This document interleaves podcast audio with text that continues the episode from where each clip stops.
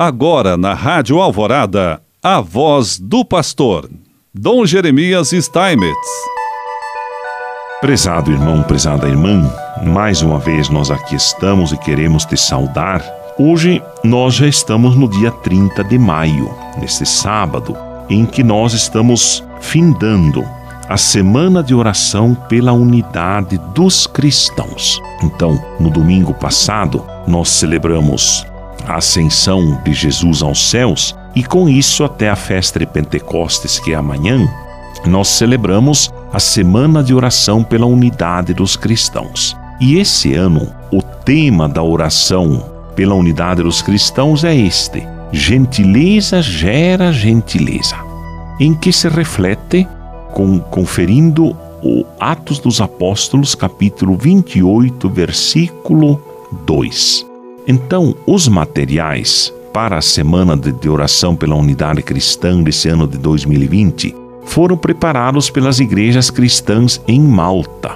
Todos os anos, em 10 de fevereiro, muitos cristãos da ilha de Malta celebram a festa do naufrágio do apóstolo Paulo, destacando e agradecendo a chegada da fé cristã nesse território. A leitura de Atos usada na festa este ano foi o texto escolhido para a Semana de Oração pela Unidade dos Cristãos de 2020. Aqui a história começa com Paulo sendo levado a Roma como prisioneiro. Paulo está preso, mas mesmo numa viagem que se torna perigosa, a missão de Deus continua através dele. A narrativa é um clássico drama da humanidade. O relato informa que os passageiros do navio estão expostos às forças dos mares e das poderosas tempestades que se erguem ao seu redor. Essas forças os levam a um território desconhecido, onde estão perdidos e sem esperança. As 276 pessoas a bordo são divididas em grupos distintos. O centurião e seus soldados têm poder e autoridade, mas dependem da perícia e da experiência dos marinheiros.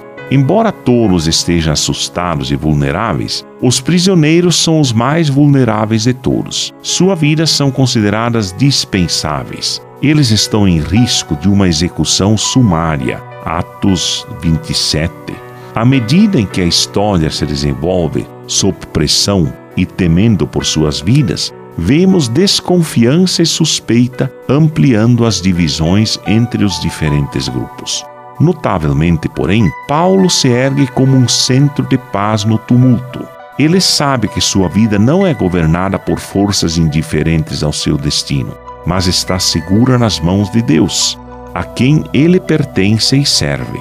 Por causa de sua fé, ele está confiante de que se erguerá diante do imperador em Roma é a força de que encoraja Paulo a se erguer diante de seus companheiros de viagem e dar graças a Deus. Todos passam a ficar encorajados. Seguindo o exemplo de Paulo, eles partilham pão, unidos numa nova esperança e confiando em suas palavras. Esta experiência de confiança aponta para o tema principal dessa passagem, a providência divina. Foi decisão do centurião navegar um, em tempo ruim. Entretanto, durante a tempestade, os marinheiros é que deveriam decidir como conduzir o navio para garantir segurança à tripulação. Com o agravamento da situação, os planos dos marinheiros precisaram ser alterados. A única alternativa possível seria permanecer juntos e permitir que o navio naufragasse.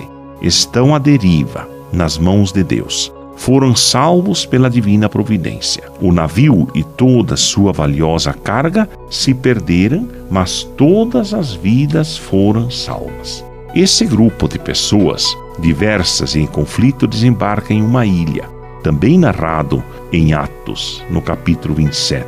Tendo sido jogados juntos pelo mesmo navio, chegam ao destino. Lá são recebidos com muita hospitalidade e amorosidade pelos nativos da ilha que desconheciam os conflitos internos do grupo náufrago. Ao se unirem ao redor do fogo, cercados por um povo que nem os conhece nem os compreende, diferenças de poder e posição social se esvaem. Então, por isso, o tema dessa semana de oração: gentileza fora do comum, diz Paulo. Com frio e molhados, eles podem se aquecer e secar perto do fogo. Com fome, recebem comida. São abrigados até que seja seguro para eles continuar a viagem. É uma gentileza capaz de transformar qualquer conflito e animosidade. Que riqueza esta semana de oração pela unidade dos cristãos em tempos de muitos refugiados, em tempos de muitas migrações, em tempos em que a humanidade enfrenta muitos problemas. Gentileza gera gentileza. E assim eu te abençoo em nome do Pai, do Filho e do Espírito Santo. Amém.